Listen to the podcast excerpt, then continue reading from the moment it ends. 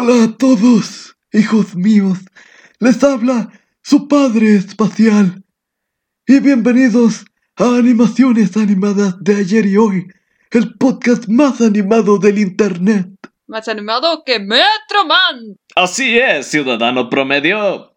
En el que hablaremos de varios temas y curiosidades del mundo de la animación y varios temas y curiosidades que son inverosímiles. ¿Inverosímiles?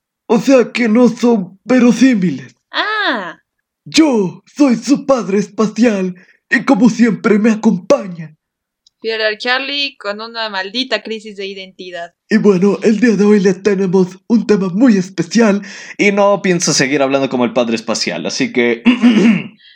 Yo soy Artsecker y. Como si no han captado alguna de la referencia del último minuto al Chile, no sé qué han hecho de su vida en los últimos 10 años, porque hoy vamos a hablar de Megamente.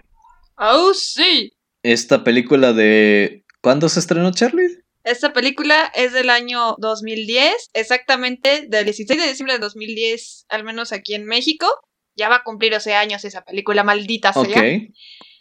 Y dirigida, Ya 11 años. sí, ya casi 11 años. Verde. Estamos viejos. Maldita sea, sí. Ya me entró la maldita edad.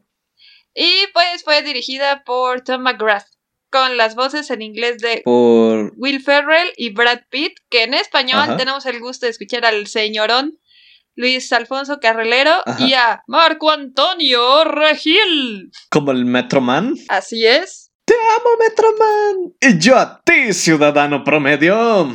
Esperen muchos chistes de esos aquí. Muchas referencias, por supuesto que sí. Por supuesto que sí. Pero bien. Esta película salió ya hace casi 11 años. Am, haría un spoiler warning, pero ya no. Creo que ya para una película de hace más de 11 años no aplica el spoiler warning. Es más, ¿No? este, tuvieron toda la cuarentena para verla desde marzo del año pasado, no manchen.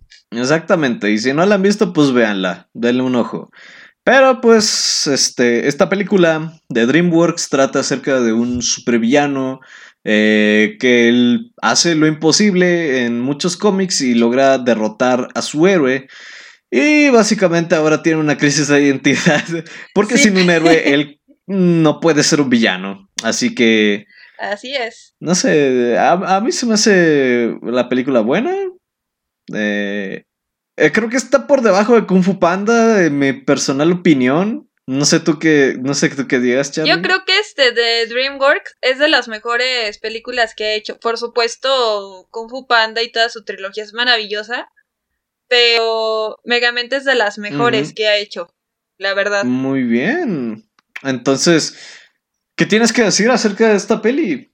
A ver, cuéntame, cuéntame, platícame. Bueno, es una historia que este, conceptos bien importantes, como lo es la deconstrucción y la resiliencia.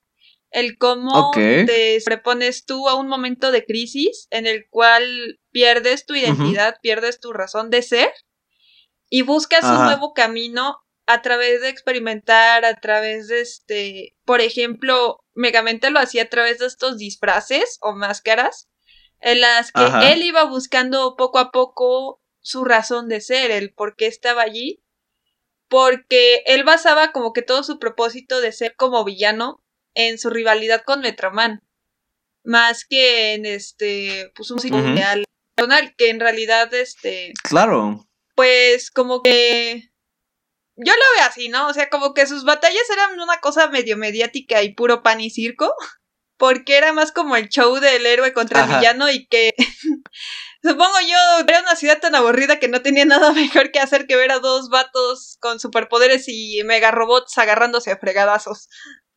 Cierto, cierto. Y de hecho es interesante que lo menciones así, porque algo, al menos que yo noté en Megamente, es que uno de los tópicos más fuertes que toca, este, al menos desde mi perspectiva, es esta cuestión en, en torno a los roles, ¿no?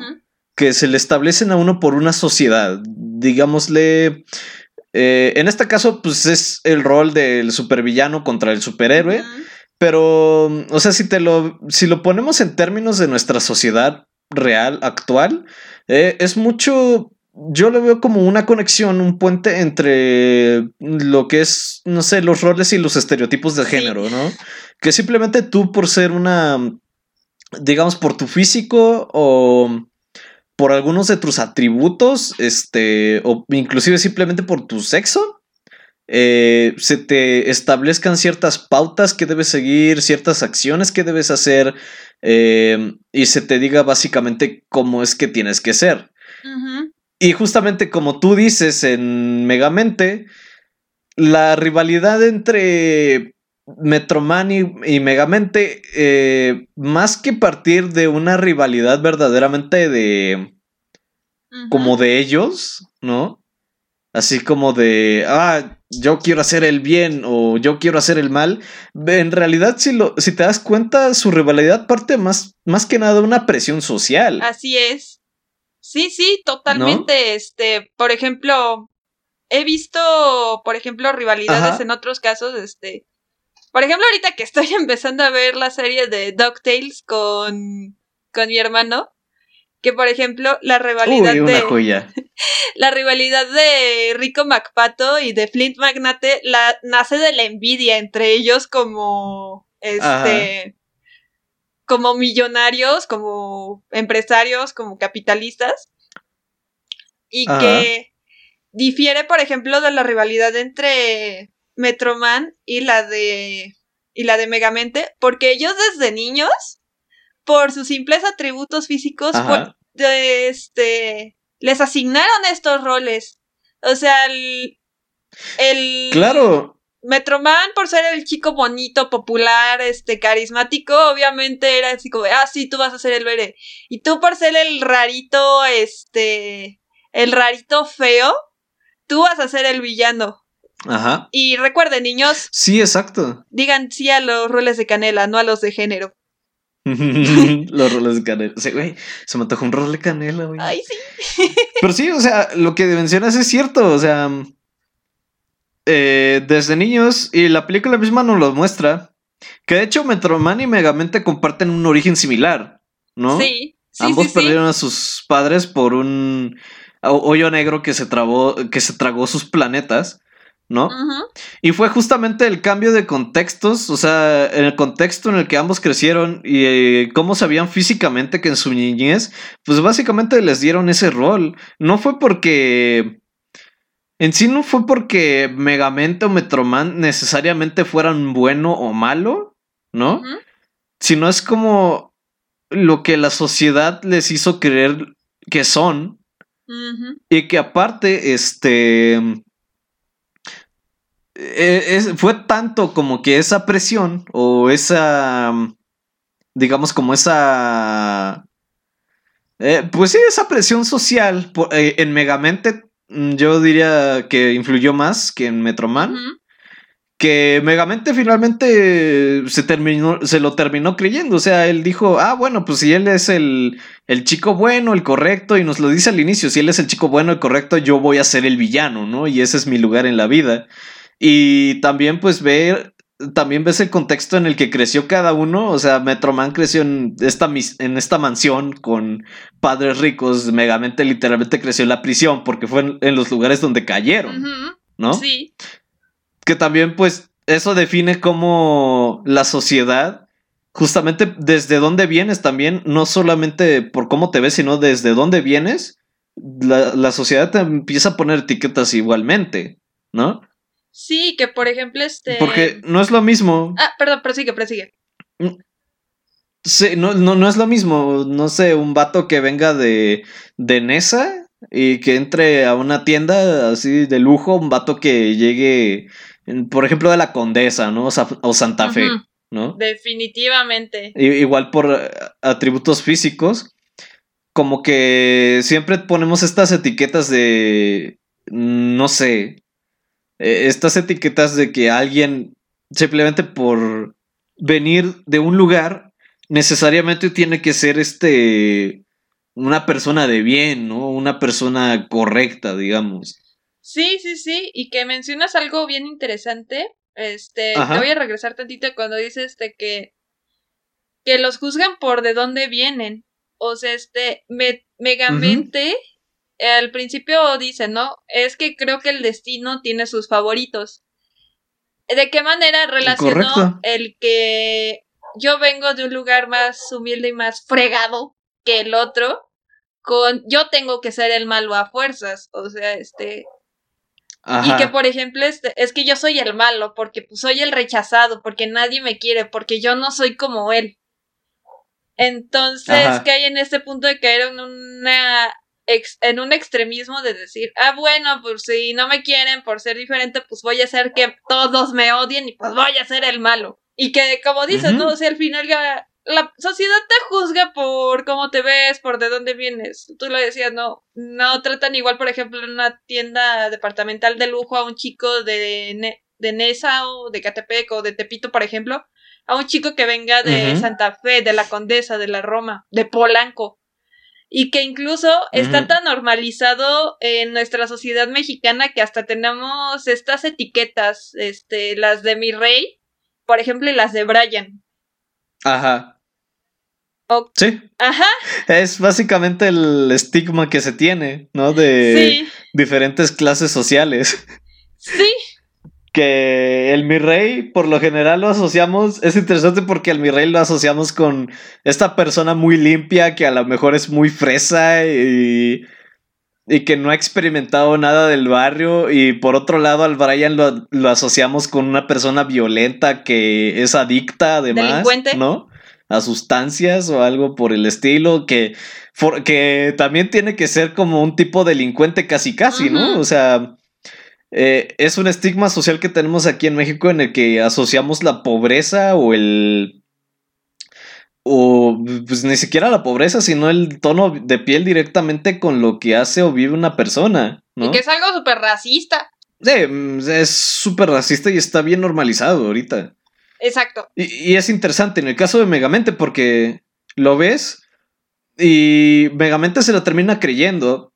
Y eso es algo que nos puede pasar también a nosotros. ¿No?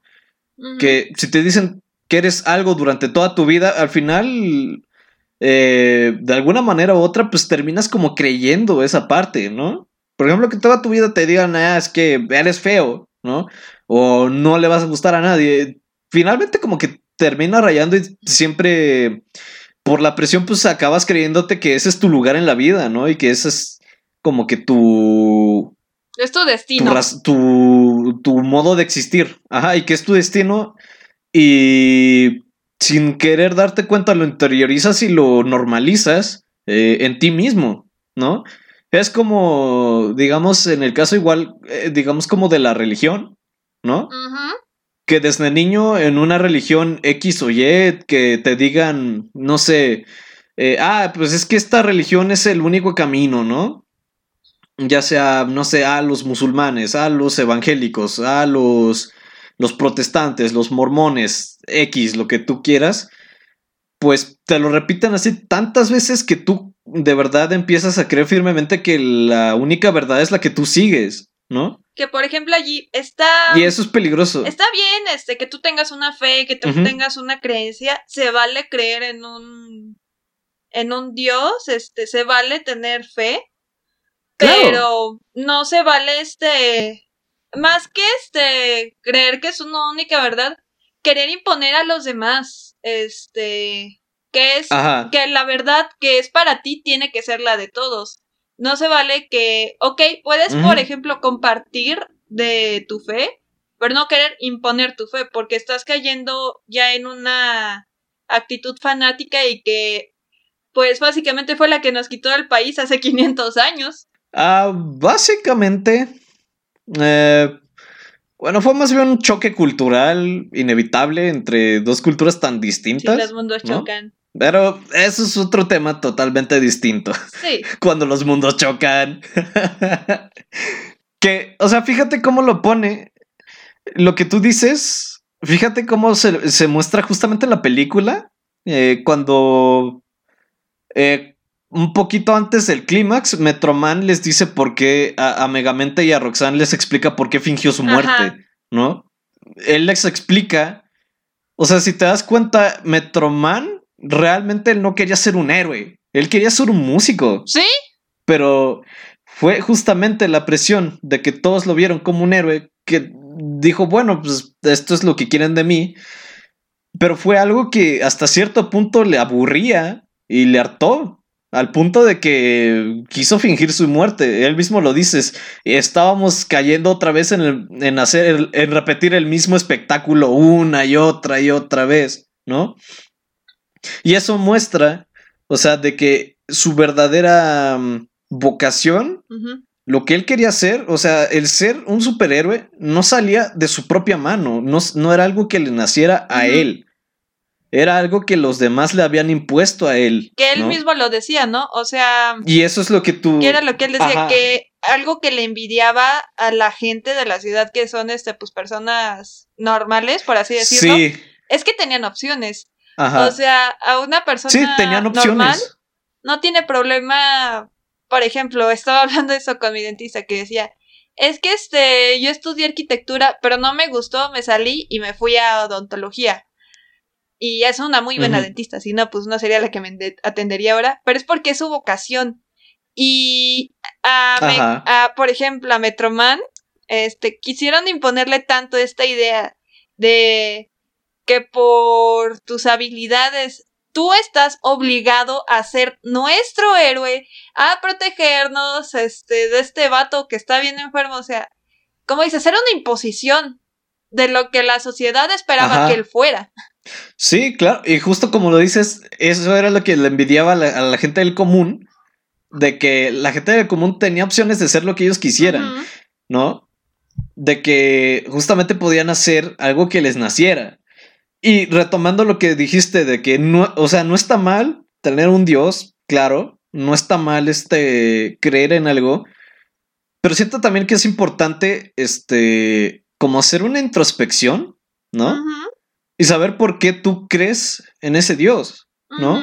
Ahora sí que sea algo que nazca de ti, que inclusive la misma religión cristiana lo dice, ¿no? No tienes que creer en algo porque te lo dijeron, no sé, tus papás o un maestro, ¿no? Sino que tiene que salir, tiene que nacer de ti. Exacto. Eso es en parte la, el peligro que yo veo de enseñar religión a los niños. Porque no, no estás haciendo que de verdad ellos crean en esa religión porque salga de ellos, sino porque los adoctrinas en eso. Sí, que este, por ejemplo. Y, eso no solamente aplica. Que por ejemplo, este, hay iglesias, este, sobre todo en el protestantismo, donde se trata de esta idea, ¿no? Que tú estés en esta, que tú estés allí por voluntad propia, que por ejemplo, este, Tú sabes que, en el catolicismo, este, por ejemplo, bautizan a los bebés. En el protestantismo, eh, sobre todo en la rama, en las ramas como un poquito más liberales, eh, por así decirlo, entre comillas, lo que hacen es que los bautizos son para los adultos. ¿Por qué? Porque es un paso que tú estás dando por voluntad propia en tu fe. No tienes por qué imponérselo a un niño que ni siquiera, uno, tiene voluntad, dos, que es una criaturita inocente. Ajá, claro. Y ahora, esto no solo aplica, esta, este, esta reflexión no solamente aplicaría a temas de religión, sino que a casi cualquier este tipo de ideología que. Ideología en general. Ajá, ideologías en generales, ¿no? O sea, te, te, comentaba en una ocasión que yo considero que el la madurez como mental o la madurez como de ideas está, yo la veo como dividida en tres partes, ¿no? La primera parte es cuando tú crees una cosa porque alguien te la dijo, ¿no? Alguien te dijo, ah, el cielo es verde, ¿no? Y tú vas y dices, ah, sí, yo creo que el cielo es verde porque este vato que es un superior a mí me dijo que el cielo es verde, ¿no? Ajá. Entonces, eh, pueden llegarte tipos y decirte, no, el cielo es azul. Y tú les vas a decir firmemente, no, el cielo es verde, ¿no? Porque este tipo me lo dijo así y yo, lo creo, y yo le creo a ese güey, ¿no? La segunda etapa es como cuando entras en una, eh, digamos, en una etapa de crisis, ¿no? Contigo mismo y con tus ideas y más que nada te quieres mantener un poco alejado del conflicto, más que nada agarras una posición neutral. empieza a decir, ah, no, el cielo no es ni azul ni verde, es este... eh, es lo que ustedes quieran que sea, ¿no? Eh, yo, pero justamente tomas esta posición porque no sabes dónde mm, estás en un conflicto, estás en un intermedio, no, todavía no tienes las herramientas necesarias para posicionarte de un lado o del otro, ¿no? Así es. Y ya finalmente es cuando tú, después de mucho investigar quizá y de mucho platicar y hacer un proceso de introspección, que es larguísimo, o sea, es larguísimo y duro, Sí, eh, bastante. tú ya puedes agarrar una posición y decir, ah, esto es verde, el cielo es verde o el cielo es azul por tal, ¿no? Así es. Y yo sé, pero tú ya sabes por qué, ¿no? Inclusive te puedes cambiar a decir que el cielo es azul o pu- puedes cambiar a decir que el cielo es verde, ¿no? Pero tú ya sabes por, por qué. Exacto. Y esto es por un ejemplo, no, no quiero empezar un debate acerca del color del cielo, por favor. Es solamente un mero ejemplo. Es un mundo metafórico porque sé que va a haber muchos gordo comechetos que, que empiecen a hacer mamadas. sí. Así que, por porfa. favor, tómenlo solo como un ejemplo. Y que, por ejemplo, como dices, es el proceso, eh, es el proceso o el recorrido que es, que es el que tiene que atravesar Megamente, ¿no? Que pasa de esta idea Ajá, es justamente ese. de soy el malo, soy un villano porque nadie me quiere, porque soy un rechazado, él decía, ¿no? Porque yo no vuelo al atardecer, yo no salvo a la gente, yo no me quedo con la chica.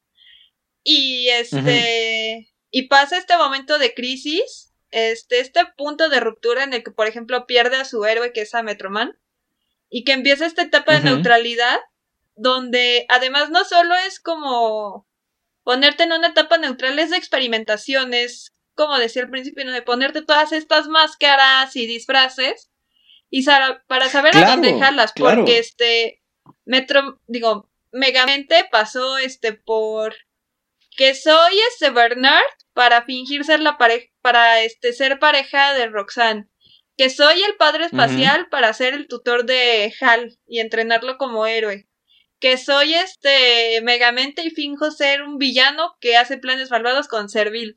O sea, es pasar por todas. Es una etapa de experimentación en la que tú te hallas en el mundo y donde finalmente él dice, o sea, soy un héroe, pero no soy como el típico héroe que Metrociudad, es, Metrocidad, perdón, espera.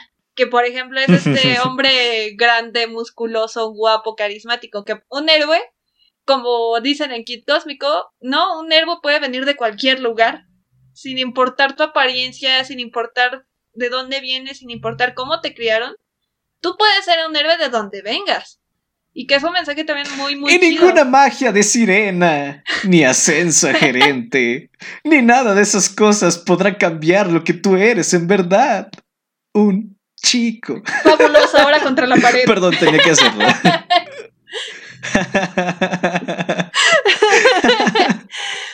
Código, hablemos Me del villano. tantito, ¿no? ¿Cómo ves a Hal? ¿De Hal? Sí, por eso dije, código, hablemos del villano. Ah, de Hal. Sí. ¿Qué, ¿Creías que el de Malcolm? sí. Es que justamente empezó a sonar la, eh, la canción Yes, No, Maybe. Maybe.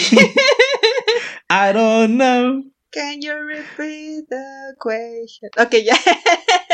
Pero fíjate, con Hal es interesante Ajá. Porque creo que el personaje de Hal ejemplifica esta parte, esta persona que no ha madurado mentalmente. Fifas. ¿no? Eh, perdón, no, una tos tremenda. Pero es que si te das cuenta, Megamente, a pesar de todos los abusos que sufrió de niño, él en sí no era malo. No. ¿No? No, no, no. Él adquirió el papel de malo porque le hicieron creer que era malo. Pero nunca Pero lastimó a nadie. compara lo que, ajá, compara lo que hizo Megamente con lo que estaba haciendo Hal, ¿no? O sea, Megamente hacía destrucción por mera diversión y a veces ya por aburrimiento. Ya cuando tuvo todo lo, el poder que quería, él ya no sabía qué hacer con eso porque, digamos, era como que lo anhelaba, pero nunca creyó tenerlo, ¿no? Ujú. Al contrario, este Hal eh, representa esta, este tipo de personas que son víctimas y victimarios, ¿no? Que les das tantito poder y se vuelven locos. Y se vuelven locos. Y se vuelven Pierden la abusadores. cabeza completamente. Este, era Ajá. lo que, pues digo, tantos capítulos de leyendas legendarias de algo han de servir, ¿no? Eh, es este tipo de personas Ah, claro. que dan, hacen una falsa equivalencia entre el sufrimiento y que ese sufrimiento los hace merecedores de poder. Y de poder, no en un Exacto. buen sentido, sino de poder, de tener la ventaja sobre los demás, de tener este, de poder hacerles lo que quiera sin consecuencias. Que por ejemplo es la actitud de muchos asesinos seriales, ¿no? Y que Hal, sin ninguna duda, él fácilmente podía haber matado a alguien de la ciudad sin ningún problema. No dudes. Solo porque era película para niños, No pues no dudes se que vio, sí ¿verdad? Pero este, estoy completamente Ajá. segura de que ya era un punto de abuso de poder del nivel de un asesino. Porque él sí buscaba dañar a las personas. Tuvo que haber. La ciudad, literalmente, con Hal hizo un éxodo masivo. La, la gente Sí. estaba huyendo de la ciudad. Sí. Eh, Con Megamente, pues todos estaban en sus casas y había toque de queda, pero pues no había tanto peligro como con Hal. Ajá. Y es que Hal. eh, se me hace que fue un, un buen villano para el villano. Sí. Sí, sí, sí, sí, sí, de verdad. si es que puedo decirlo, ¿no? Porque eso muestra verdaderamente que. eh, que por el contrario, ¿no? De Megamente, ¿no? Que una persona no puede ser lo que es, es lo que es este, estereotípicamente, ¿no? Ajá. Por ejemplo, Megamente no puede ser un villano, pero una persona eh, del común, ¿no? Que tú dirías, claro que puede ser un villano perfectamente y si le das un poquito de poder, este, se, se vuelven totalmente locos, que es justamente el peligro de ver con estereotipos, ¿no? Eh, lo veo en el caso...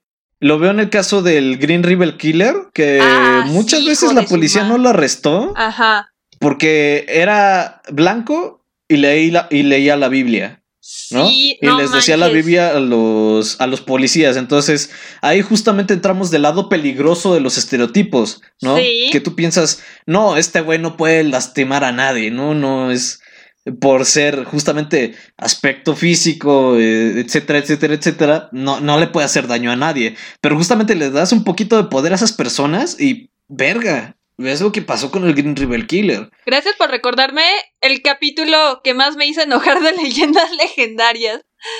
Ay, de nada. no te preocupes, yo también salí emputadísimo de ese Ay, capítulo. sí, ya sé. Este. Pero, o sea, velo con el Hal, Ajá. que tú dices, ay, es que pobrecito, no, nunca le dan un respiro, siempre le pasa, siempre le pasa algo, ¿no? Ajá. Este, la morra no lo pela, le pica una abeja, güey, y él mismo lo dice, y ves su apartamento y, o sea, te da lástima, verdaderamente el, el personaje está diseñado para que te da lástima, ¿no? Mm, ah, Mira, no puedo sentir lástima por un acosador, lo siento. Desde un punto de vista más este regular es un per- es un perdedor, o sea, simplemente de ese punto de vista ya te da una cierta lástima por él, ¿no? Pues sí, De- desde el momento en que tú ves que es un perdedor, o sí, sea, sí, sí. dices, pues la neta este güey no la arma, ¿no? Es como cuando ves a tu compa, ¿no? Mm, Que te pide una chamba y que el vato está ahogado en deudas de Coppel, ¿no? Sí, y que... O sea, tú. Mira. Y le das la chamba por, por lástima, más que es tu nada. pana el que tiene un, deuda, un chorro de deudas de Corporel, no tiene trabajo, la esposa lo dejó, este, le está pidiendo eh, pensión para las bendiciones que abandonó. Esa clase. Ajá. Básicamente, esa es las personas. Hal es la persona que le das la mano y te jala el pie, güey. Sí. ¿no? Entonces, este. O sea, ya piénsalo que el personaje está diseñado de tal manera de que tú tengas un estigma, ¿no? De que tú Ay, pienses pobrecito ñoño. algo y justamente cuando le dan un poquito, cuando le dan un poquito de poder es cuando dejan ver su, su verdadera naturaleza, ¿no? Que eso es algo que yo creo es una lección muy importante para todos, ¿no? Saber reconocer ese tipo de personas. Sí, de verdad. Y se los decimos muy en serio, niñas. Si conocen a un vato que se vuelva loco con tantito poder que le den, huyan. Y te lo repito y se lo digo muy, muy en serio. Huyan de allí. Mm. La experta. Simón. No, sí. Nadie tiene por qué. Es mejor no darles nada y que sigan siendo miserables, porque de todas formas, si les das poder, van a seguir siendo miserables, así que no, no importa en realidad ese tipo de gente tóxica. Entonces, Hal es un tóxico, de- definitivamente es un tóxico. Sí, Entonces, o sea, a mí se me hace interesante. Y yo, por lo que veo que Megamente es una muy buena película de... Y yo por lo que te he dicho, de cómo te puedo hablar de muchísimas cosas, de muchísimos temas, usando la excusa de la película de superhéroes, ¿no? Sí, O de la película infantil. Y te está metiendo muchas cuestiones sociales, este, interpersonales, intrapersonales, ¿no? ajá, Existenciales inclusive. sí. Eh, te las está dando en tu cara y no es hasta que tú la analizas que de verdad te das- empiezas a, a encontrar todos estos temas, ¿no? Sí, no, sí, sí, completamente. Y que muchos dirían, ay, es que es una película para niños, son puros dibujitos para que se ríen un rato. No, o sea, de verdad, analicen los contenidos animados que ustedes ven y van a encontrar cosas de verdad muy, muy interesantes. Simplemente, este, películas. Van a encontrar muchos temas. Películas como Megamente, ¿qué tanto tema de conversación puede abrir alrededor de estos personajes, no? Y que este, de verdad, o sea, eso eh, te está narrando un proceso de vida, eh, no, no sé, una hora cuarenta más o menos que dura la película, y que son lecciones que te las van como inculcando desde niño y que de adulto todavía te sirven, que todavía te sirve analizar este que si realmente estás haciendo lo que te gusta o lo estás haciendo por darle gusto a los demás o porque te impusieron que hicieras algo. Es buscar lo que tú eres, quién eres, cuestionártelo y saber para dónde vas. Siempre este, trato de hacer como que esta reflexión de, a ver, estoy haciendo esto. En 10 años, ¿qué estaría haciendo si sigo con esto? O si hago tal cosa. No, pues este, estaría aquí, estaría allá. ¿Es realmente lo que yo quiero para mi vida? No. Ah, bueno, lo que sigue. Ujú. Y sí, claro, o sea, todo, yo creo que el mensaje de la película principalmente es deshacerse de estas etiquetas, ¿no? De estas expectativas. Porque inclusive, o sea, tú ves la, la relación de Metroman y Roxanne era más así como de compañeros de trabajo, más como... Porque hasta Megamente creyó que estaban saliendo, ¿no? Pero era más cosa mediática que realmente que se gustaran. Es como los actores de las series, este, por ejemplo, las de adolescentes, que Ajá. en película, en escena, en pantalla, se ve que son así las super parejas y super lindas, y que en vida real son panas. Este, por ejemplo, la serie Sabrina, la actriz que interpreta a Sabrina y el que interpreta a su novio, a Ross. En la vida real son panas y ahí los ves besutos en pantalla, pero es esta, es como que parte del show mediático que presentaban en sus peleas en Megamente, ¿no? Eh, Ajá, la dama en apuros. la dama en apuros, este, el vato valiente que va a salvarle, ay, me salvaste y que, como dices, todos daban por hecho que Roxanne y, y y Metroman por ahí tenían algo, ¿no? Ujú. Y que la Roxanne, Entonces, "Ah, chile no es mi tipo.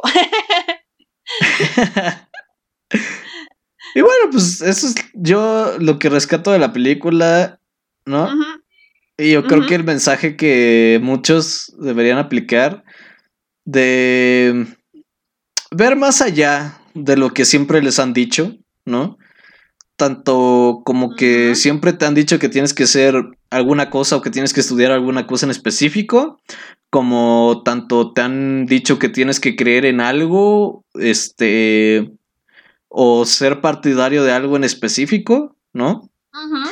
Es como yo siempre digo que las cosas son más complicadas de lo que parecen. Este. Sí. investiguen, este, vean más el mundo, o sea, empápense del mundo, hay mucha más afuera de lo que siempre les han dicho, de lo que nosotros creemos, ¿no? Así es.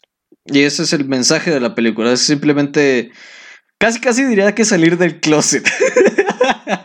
No salir del closet, pero sí salir como de tu cubito, de tu burbuja. Este, De la burbujita. salir de tu burbujita, como le decíamos en Wally, bajarte del axioma y ver qué hay más allá. Exacto. Exacto. Y pues bueno, código, tenemos que despedirnos. Código, tenemos que despedirnos ya. Recuerden que nos pueden encontrar en nuestras redes sociales como arroba este, animaciones animadas. Eh, en Twitter estamos como Anima Podcast. Eh, estamos en Instagram, en Facebook, en YouTube y en Spotify. Eh, en nuestras redes personales nos pueden encontrar como... A mí me pueden encontrar como arroba artsecker en Twitter, en Instagram y en Facebook.